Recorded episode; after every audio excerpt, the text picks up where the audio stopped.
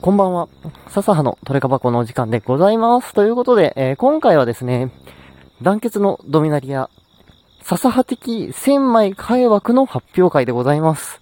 え、これはですね、現在のシングル価格が500円以下。まあ、ハレリアのね、えー、予約シングル価格が500円以下のカードの中で、これはね、将来的にいつかどっかですっげえ値上がるだろうみたいな。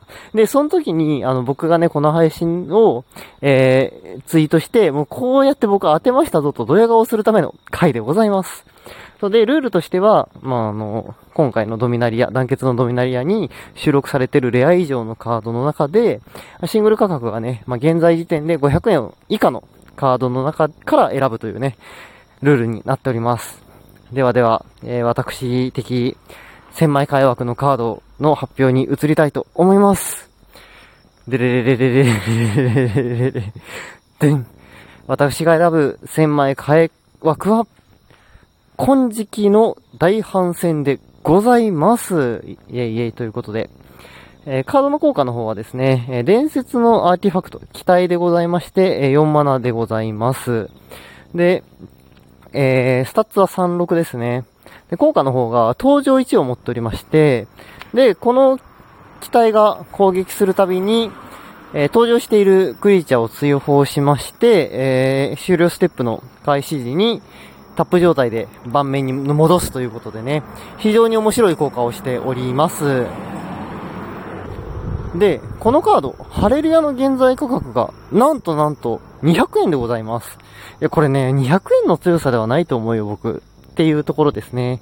いや、例えばさ、これがじゃあ、超細木みたいに4000円も5000円もするかと言われると、いや、それはないかなと思うんですけれども、正直1000円くらいはしてもいいんじゃないかなと思っております。面白い効果だし。で、あの、まあ、今回僕が強いかなと思っている点としましては、まずスタッツは高いよね。36。そう。で、登場位置っていうのが非常に軽くていいじゃないですか。まあ、大体のクリーチャーだったら、まあ、すぐ乗せれるよということで、まあ、そこもいいかなと思います。まあ、ブロック要因になるしね。で、何よりもよ、アタックするたびに追放してまた盤面に戻せるということで、これはね、出た時効果を何度も使えるようになるじゃないですか。